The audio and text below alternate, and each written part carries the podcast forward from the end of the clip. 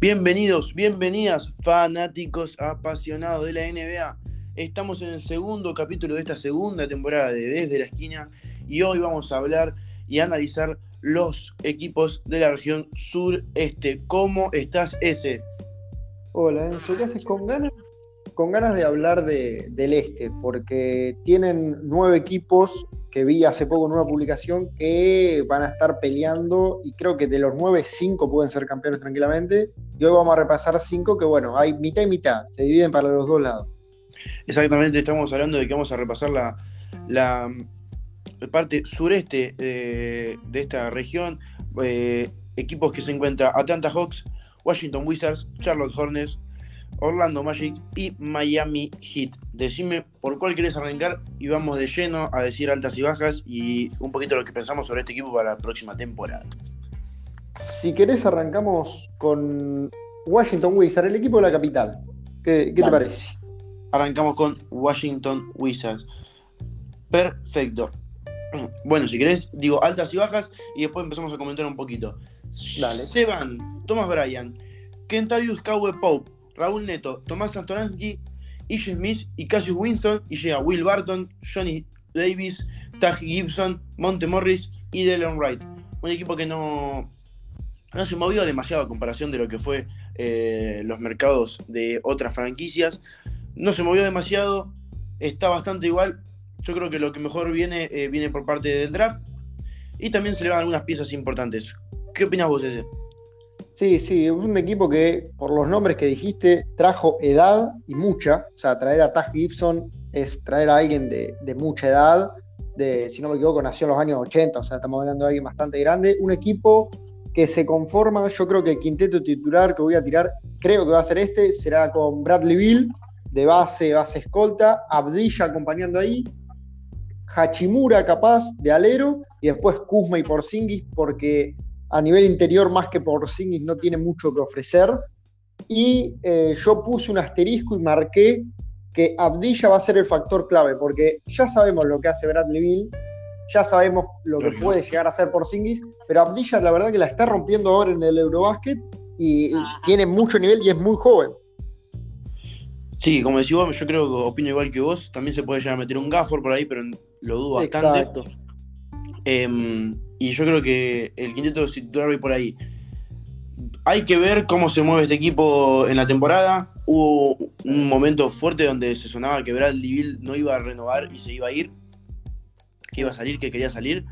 Se había, había sonado Dallas en un momento, pero bueno, al final se quedó acá en Washington y hay que ver cómo se desarrolla este equipo en temporada, con jugadores como Porzingis, que, en Dallas no le hizo nada bien, eh, Bradley Bill, nadie duda de lo que es. Abdilla, como decís vos, que viene de hacer un gran Eurobasket. Eh, y bueno, y un Hachimura que yo le tengo muchísima, pero muchísima, pero muchísima fe, porque es un jugador que me, parece muy bueno, que me encanta y, que puede aportar muchísimo a estos Washington Wizards, que bajo mi punto de vista, si seguimos, eh, como hicimos el podcast anterior, que decíamos hasta dónde iban a llegar para nosotros, se pueden meter en un play-in, en, capaz en un playoff pero no creo que más que eso, no, no lo veo pasando de rondas y siendo candidato a contender a la próxima, al próximo campeonato de NBA. ¿Vos cómo lo ves? No, para mí, o sea, hay un Big Nine que ya vamos a estar repasando en estos capítulos. En este en específico creo que hay dos que entran en ese Big Nine del este. Washington no es parte de esos grandes nueve para mí. Y para mí no llega ni siquiera a play-in. Para mí lo que tendría que hacer es eh, aprovechar que tiene todos los viejos, qué sé yo, subir en el draft, porque realmente el equipo que tiene, Porzingis y Kuzma son duda, Hachimura también es duda, porque realmente es duda, Abdilla mismo es duda, porque no es lo mismo baloncesto FIBA que, NBA. El único que, no es duda es Bradley Bill, pero estamos hablando que es el tipo que más cobra, que ya tiene sus años, que sí, es leal y todo lo que vos quieras, pero está absolutamente solo. Y es lo que decía vos, eh, hay dos que según Basketball Reference y las proyecciones que le dan eh, por 34, 35 minutos son Gafford, que le daban 17 puntos, 10 rebotes, un interior interesante, joven, y eh, Vernon Carey, que también ahí, interior. ¿Por qué estos dos son los que más marca Basketball Reference? Porque son interiores. Porque básicamente el interior que sería titular sería por Singis, y básicamente por el juego que tiene él es a la pivot, no tiene ningún interior fijo, como no sé, eh, de Andre Ayton o posteriormente vamos a hablar de Capela, esos jugadores. Entonces hay que ver si explota algún jugador, si no, no, le veo chances de, con Bill solo entrar ni siquiera a play-in. Lógico, lógico, me parece bien lo que planteas, pero yo creo que con, eh, con Bradley Bill y. Pero como te digo, es una, es una, es un misterio si puede llegar a entrar o no a play-in porque nombres tiene, sin dudas, tiene, como dijimos recién, en el quinteto titular son nombres conocidos, que sabemos que en un, eh, pasado han jugado bastante bien, excepto el de Aldilla capaz, eh, y son nombres misteriosos, que la pueden romper toda, como la pueden eh, llegar a dejar nueva y ni siquiera entrar al play-in. Si querés pasamos al próximo equipo que se viene, si, si querés seguimos por esta misma línea, que no entran al Big Nine para nosotros. Bien. Eh, nos metemos en Charlotte, ¿te parece? Me parece. Hay, uno que, que quiero dejar ahí. Bueno, perfecto. Me parece eh, perfecto que vamos a Charlotte Hornets, que es otro equipo que no se movió mucho en esta agencia. Se fueron Monster Harden, se fueron Arnold Kubolka, se fue Scotty Lewis y se fue Isaiah Thomas y llegaron Bryce McCowens y Mark Williams. No, llegaron, no llegó mucha gente, siguen con la misma base que el año pasado, que salió bastante bien. El año pasado, recordemos, entraron a play-in. Eh, salió bastante bien el año pasado, creo yo, este, este proyecto que habían planteado con, con Lamelo, con Bridges, eh, con Terry Rozier, con Hayward. A mí me gustó bastante Cómo, jugaba, cómo jugaba el año pasado estos Charlotte. Y van a ver si pueden, si pueden repetir. Sí, sí, tienen el quilombo de Miles Bridges, Miles Bridges, Miles Bridges, del tema de la cárcel. Eh, complicadito el tema de, Charlotte por ese lado. Tienen a Rosier, tienen a Mark Williams, que es de este draft, si no me equivoco, el número 15, eh, último de lotería. Eh, va a competir puesto con Mason Pumbly. O sea, la tiene, si más o menos cumple un poco de expectativas, puede llegar a ser un top 10. Y después tiene jugadores que para mí tienen que explotar o terminar de explotar como es Kelly Oure, que hace como cinco años se viene hablando y todavía no dio ese salto. Gordon Hayward, que por más que no haya sido lo que fue en Utah, eh, hace 16, 17 puntos por partido, que está muy bien. Y para mí el factor X de estos Charlotte Hornets viene por PJ Washington, porque eh, la Melo sabemos lo que puede ser y tranquilamente es potencial All-Star. Tal cual. Eh, yo creo que tienen un buen equipo para volver a repetir, aunque sea un play-in. Me parece un, un buen equipo. Eh, pero yo creo que ya en un futuro, ya lo vinimos diciendo hace bastantes podcasts, eh, yo el enojo que tengo con algunos jugadores de esta plantilla, como por ejemplo Terry Rozier o Gordon Hayward, que para mí roban con lo que, con lo que cobran. Eh, ya tienen que empezar en un futuro empezar a pensar en sacarse esos contratos tan altos para traer jugadores que tengan otra categoría y que valgan esos contratos, bajo mi punto de vista. Y como decís vos, después tenés los factores X como PJ Washington, que sin duda es un jugador que la puede terminar de romper, que Leobre, que estamos esperando que la rompa hace 5 o 6 años eh, en todos sus equipos. Y eh, el último que no me acuerdo. Eh, ah, y yo el que tengo mucha fe es este chico que, si no me equivoco, llega del draft, que es James Booknight. Corregime si no llega del draft. O si fue del año pasado. Si no me equivoco, llega del draft. y yo vi un par de partidos de, este chico en, en universidad y me pareció bastante bueno y creo que puede ser algo, algo interesante a mirar la, la temporada que viene. Pero bueno, yo no le veo mala plantilla para por lo menos entrar al play-in. ¿Vos lo ves entrar dentro del play-in, afuera?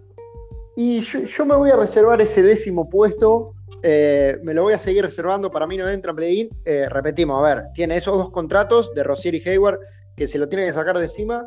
Que si no se lo saca igual, para mí no hay problema porque Charlotte actualmente no está en condiciones de traer una superestrella y, ir a por el campeonato. Y por los nombres que tiene tanto Boone Mark Williams, Lamelo, PJ Washington mismo, están para ganar una pieza más en el draft y ahí empezar a armar, no sé, capaz un, alero o una escolta también tirador a lo Lamelo y empezar a armar de vuelta. Así que para mí es otro equipo que, tendría por lo menos que apuntar a lo que es top 10 del draft como mínimo.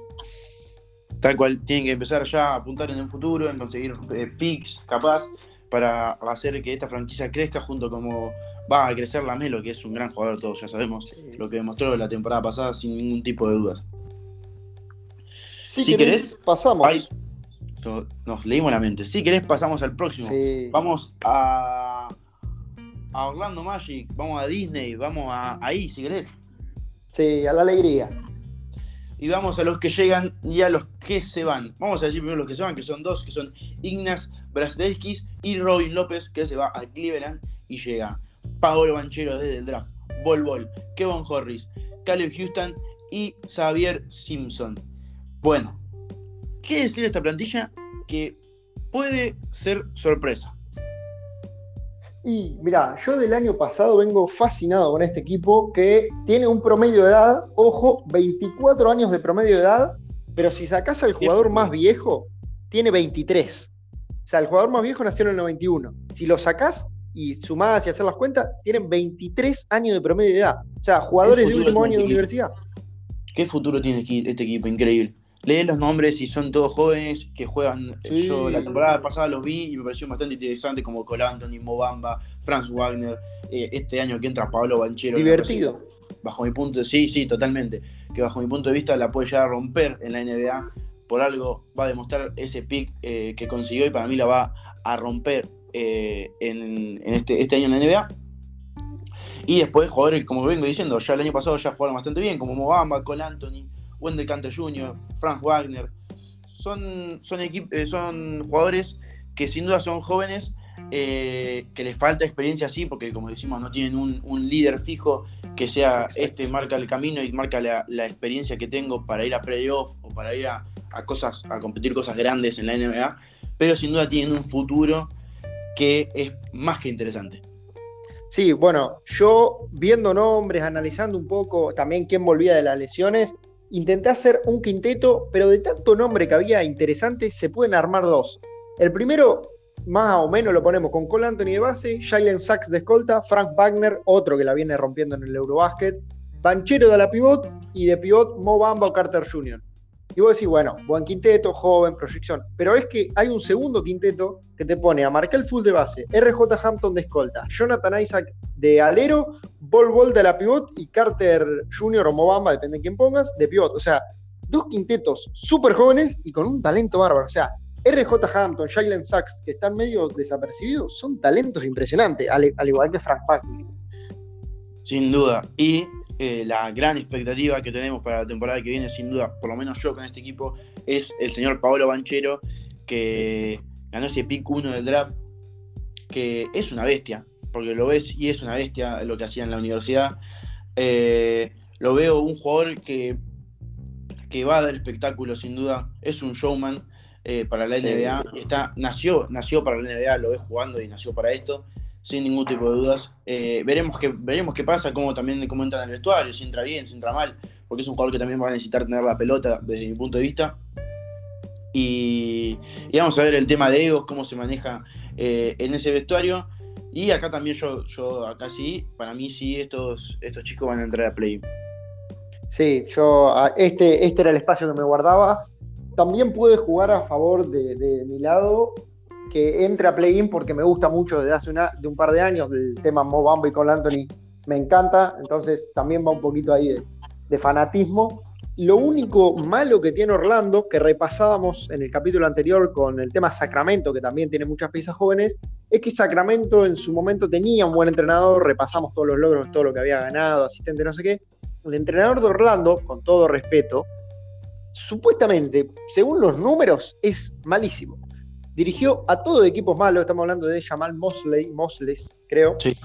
Es malísimo, por lo menos el historial dice eso, que siempre dirigió equipos o que no entraron a playoff o que entraron y no hicieron absolutamente nada. Es el único miedo que tengo que no pueda controlar. Yo creo que ahí Orlando es donde tiene que, que girar la tuerca y decir, bueno, mira, el equipo no son solo jugadores, no es solo talento individual, y el entrenador es parte importante, así que es la única incógnita que tengo. De todas maneras, con esa incógnita, para mí son el décimo o noveno puesto de, del este esta temporada. Sí, sin dudas, sin dudas. Y, dentro de unos años, si sigue más o menos la misma base, pueden ser el octavo, el séptimo y así escalar sin ningún tipo de dudas, porque tienen grandes equipos, grandes jugadores, perdón, que lógicamente le faltan experiencia, como venimos diciendo, una edad de 24 años en promedio en la plantilla, pero eh, jugadores que sin duda tienen una proyección a futuro que, es de ilusionarse para los hinchas de. para los hinchas fanáticos de Orlando Magic. Bueno, Así que, si querés pasamos, a ver. Vamos a los. Elegilo, elegilo vos. A los dos que metimos en este top 9, supuestamente. Sí. Bueno, vamos. que más te guste. Vamos, vamos a dejar eh, este último equipo para el final y vamos a, ir con Miami Heat. Okay, Miami Heat, porque el otro tiene más altas y bajas, capaz un poquito más divertido eh, hablarlo. Estamos hablando de Atlanta, es el último. Vamos a dejar a Miami primero, pero después hablar un poquito de qué pasó en Atlanta. Bueno, en Miami, para hacer un reposito rápido, se fueron Marquis Morris, se fue a Brooklyn, Michael Mulder, Javonte, Smart y Tucker se fueron a Filadelfia. Y después tenés a Darius Day, Marcus Garrett y Nikola Jovic. Jovic, no Jokic, Jovic, no se confundan. Llegaron a la franquicia de Miami. Lógicamente Miami se quedó con la misma base que tenía el año pasado. Quedó Adebayo, quedó Butler, quedó Hero, quedó Ladipo, quedó Duncan Robinson, quedó Struz. Eh, todos jugadores muy buenos que el año pasado demostraron un, buen básquet eh, en temporada regular y capaz le faltó un poquito más de ese básquet de temporada regular después eh, en playoff para llegar a esas finales de NBA. Sí, bueno, leíste recién bajas y altas y realmente, primero, no trajo nada porque, bueno, Jovic viene del draft y es el nombre más interesante de lo que dijiste y para mí no pudo suplir a Marquis Morris y a PJ Tucker, está bien, tenían sus años, pero lo que defendían esos muchachos, y más que nada PJ Tucker en playoff, era una imagen bastante eh, importante en este equipo. Y hay un asterisco que en estos días se va a hablar y capaz después que salga el podcast hay cambios, en que Duncan Robinson es posible traspaso y posibles movimientos y capaz cambie de equipo. Se hablaba de Utah, como Utah está en este tema de la reconstrucción, y quién te dice que llega un Jordan Clarkson a, Miami o un Bogdanovich, capaz, en una de esas. Pero lo que dijiste vos, la base está, saben cómo moverse. Eh, si hablamos de un factor X acá, va a tener que ser Oladipo, porque los otros cinco ya sabemos cómo juegan de memoria, ya sabemos cómo son, sabemos cómo se mueven, sabemos que saben jugar, que han llegado a finales entonces, eso ya lo tenemos claro. Hay que ver Oladipo si se adapta a ser sexto hombre o necesita minutos para demostrar. Tal cual. Eh, un, paréntesis para un jugador que es poco nombrado, pero es, eh, es, increíble lo que va a hacer esta temporada. Yo no lo sabía, acabo de leer el dato. Y es que Udoni Haslem eh, va a cumplir 20 años en la franquicia de Miami. 20 años jugando en Miami. Un jugador tan fiel, tiene 42 años este, este pivot de 2 metros 3 eh, un dato aparte, un dato que pocos lo deben saber, capaz, yo no lo sabía por lo menos, y 20 años en una franquicia hoy, hoy como, está en el mercado que van y vienen y hay poca fidelidad, eh, es bastante. Pero bueno, volviendo a, Miami, sí, yo creo que como dijiste vos, se le fueron dos piezas muy importantes, más que nada PJ Tucker el año pasado fue clave en, en la defensa, como dijiste vos, es un jugador ya viejo, ya experimentado, pero que aportaba muchísimo a esta plantilla. Después hay que ver cómo, cómo vuelven, a, cómo vuelven jugadores como Adebayo, Butler, eh, Giro, que capaz este año deja de ser sexto hombre y se mete de titular con las bajas. Eh, pero bueno, para mí sigue teniendo buen equipo, sigue, sigue siendo eh, contender del este por ahí. Y sigue manteniendo esa base que los viene llevando a buenos resultados, como fueron los últimos dos, tres años. finales de conferencia en pandemia, el año pasado eh, perdón, finales en, pandemia, eh, el año pasado llegando a, semifinales o a finales, no recuerdo bien en este momento, eh, que el anterior también, por ahí. Así que yo creo que mientras que mantengan esa base, van a seguir siendo claros favoritos, por lo menos, a llegar a finales de conferencia del Este, a semifinales.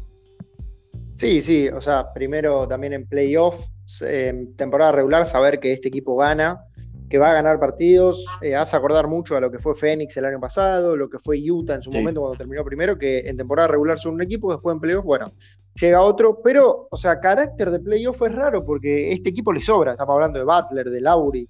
Bueno, eh, Hero mismo en la burbuja fue una locura en playoff. Entonces fue raro realmente estos últimos dos años cuando se esperaba que, por lo menos alcancen finales de conferencia y no, no llegaron. Pero bueno, se espera que, este año logren más o menos lo mismo. Si lo tengo que poner en una posición, por lo que hacen en temporada regular, los pongo top 3. de, la conferencia. Ahora en playoff no me arriesgo a jugármela que pase en semifinales de conferencia. Pero yo tampoco, yo tampoco. Semifinales pueden llegar a, las finales, quizás capaz ahí un poquito si tienen una mano de suerte de, que, de los equipos que llegan con ellos a semifinales, pero yo tampoco, yo creo que semifinales es el puesto justo donde seguro va a llegar y ya creo que llegaron a finales de, conferencia por lo que vienen haciendo el año pasado, no por los jugadores, por lo que vienen haciendo los años anteriores en playoff, creo que unas semifinales de conferencia es el puesto indicado para jugarse con, estos Miami Heat eh, para el próximo año. Y bueno, si querés vamos al último, que tiene un poquito más de traspasos, tiene un poquito más de nombres, tiene un poquito más de datos, que es Atlanta Hawks. De los que nombramos, si no me equivoco, es el que más se movió en esta agencia libre, de los que venimos nombrando eh, en este podcast, ya que se fueron Sharif Cooper, Gorgie Dien, Danilo, Danilo Gallinari, Kevin Werther, Kevin Knox, Timothy Luau, Skyler Mice, Louis Williams, Delon Wright. Y llegaron Trent Forrest desde Utah, AJ Griffin, Mo Harkley de Sacramento, Aaron Holiday de, Phoenix, Justin Holiday de Sacramento, Frank Kaminsky de John Temurra de San Antonio y Chris Silva. Lógicamente, el nombre que resuena en este mercado de fichaje para Atlanta Hawks es de John Murray, que viene a hacer una campaña descomunal solo en San Antonio, porque juega solo en San Antonio, y viene a hacer una muy buena campaña, así que llega acá para hacer eh, estos Splash Brothers, entre comillas, con, con Trey Young, que veremos cómo se desenvuelven, es un misterio, nunca lo vimos jugar juntos, se queda, eh, sigue estando Bogdanovich, sigue estando Capela, sigue estando de Andre eh, Hunter, y sigue estando el nombre principal de esta franquicia de estos últimos años, que es el señor Young. ¿Cómo la ves ese? ¿Cómo, cómo ves este, este de Murray y estos jugadores que llegaron para, ver hasta dónde llega Atlanta Hawks la próxima temporada? La verdad que caso totalmente contrario a lo de Miami Heat, eh, dejó ir piezas que realmente a uno le importan poco. Capaz la más importante que dejó ir, porque venía jugando bien, era Danilo Gallinari, pero eh, con todo respeto obviamente a Danilo, se lesionó jugando ahora el Eurobasket, creo que se va a perder toda la temporada. O sea que en parte más o menos le salió bien y trajo jugadores que un solo nombre de John Murray ya te cambia todo. Porque si vos escuchabas, bueno, Trey Young, Capela, era raro. Ahora si vos escuchás que el quinteto va a ser John, de John T. Murray, Bogdanovich, Collins y Capela, no te van a dar las manos para tapar el 3 y cuando vayas a querer tapar el triple, te va a encarar de John y Capela y te van a hacer pedazos. O sea, estamos hablando de un quinteto que da miedo y son todos jóvenes, menos Bogdanovich, que tiene cara de nene, pero yo creo que ya tiene 30 pero después son todos jóvenes. Creo que Collins es el, o Capela es más viejo, creo, el draft de 2016. Después están todos ahí. Y para mí, factor X, obviamente, es acá cómo se junta Trey con DeJounte, pero AJ Griffin, un hombre que iba para top 10 y cayó fuera de la lotería, o sea, cayó en el 16, que lo haya agarrado Atlanta, yo tendría cuidado por ese lado.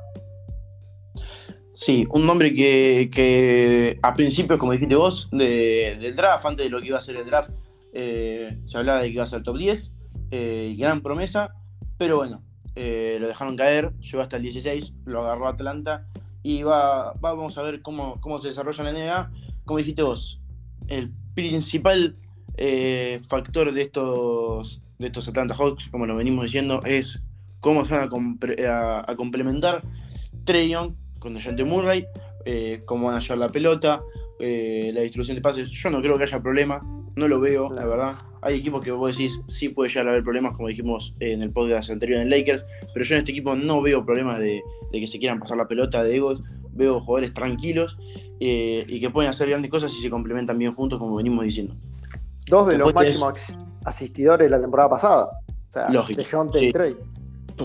Eh, después, aparte, tiene, tiene de todo. Tiene juego interior, tiene con capela. El juego exterior le sobra por todos lados, por donde lo mires. Y yo creo que puede ser candidato, lógicamente. El tema eh, de, Atlanta es que no, te, no me termino de arriesgar porque todavía no lo vi en cancha. Claro. Sí, vi jugadores, lógicamente vimos a Trey, vimos a Bogdanovich, vimos a Capela, pero todavía no vimos el factor X que venimos diciendo, que es cómo se junta con DeJounte. Entonces, ese es el tema de no jugársela tanto para mí eh, a decir que van a llegar a finales de conferencia, finales de NBA, ya me parece eh, bastante. Yo creo que lógicamente si no entran a playoff con este equipo es que o se lesionó alguno o algo muy mal están haciendo los entrenadores y la franquicia y los jugadores lógicamente. Eh, o se lesionó la mitad del equipo como, como dije recién. Yo creo que este equipo entra sí o sí a playoff. No tengo ningún tipo de duda y creo que nadie debería dudar de eso y pueden llegar tranquilamente a unas semifinales, finales de conferencia también. Sí, como venimos diciendo, eh, se complementa bien entre los cinco jugadores, principalmente entre Trey y DeJounte Murray. ¿Cómo, cómo observas vos eh, este equipo ese? Bueno, yo realmente no tengo duda como vos de que va a entrar a playoff, porque ya lo demostró años anteriores sin DeJounte, llegando a unas finales de conferencia en el año que gana Milwaukee, ganando, me acuerdo, a Nueva York, o sea, dando sorpresa el dirigido, hoy, hoy, hoy fue podcast de técnicos, Nate McMillan, el de Atlanta, técnico recordadísimo, bueno, viene los últimos tres años que entraron a playoff fueron de él, venía de dirigir a, Indiana de Domantas Sabonis, Turner, Oladipo, un tipo que sabe, un tipo que ya los metió en finales de conferencia cuando Trey Young era un pibe, o sea, era más pibe de lo que es ahora, eh, no tengo dudas, para mí temporada regular no les va a costar pero sí van a terminar en una quinta, sexta posición, que es medio evitando el play-in, pero después para mí en playoffs van a levantar. Y esta creo que va a ser la primera sorpresa de todas las que voy a tirar en el podcast. Para mí son finales de conferencia, tampoco me la jugué tanto, pero finales de conferencia lo meto. No, igual, eh, sí, para mí te la jugaste porque está bien con que no es. Con el Big Nine que, hay. Sí, lógicamente, no es, no es que dijiste que, que Orlando iba a llegar a finales de conferencia, pero.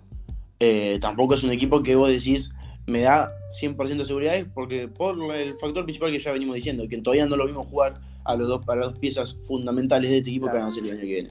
Eh, yo creo que van a llegar a, a, playoffs, sí, eh, sí, o sí, también quintos, cuartos, por ahí van a andar para mí.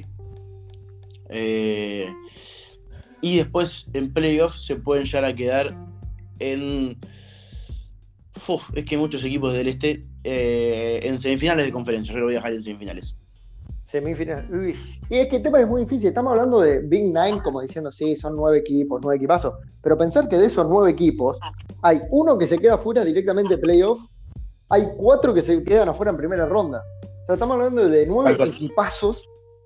Hay muchos que van a quedar afuera y van a ser de excepción ya, bueno, más o menos se sabe cuáles son, lo vamos a repasar en el podcast, los que siguen, que hablemos del este, pero bueno, están los Milwaukee, está la incógnita de siempre de Brooklyn, está Boston, está Filadelfia, o sea, son muchísimos equipos que bueno, veremos cómo, cómo se desenvuelve esos playoff. Atlanta ya demostró que en playoff puede llegar a rendir.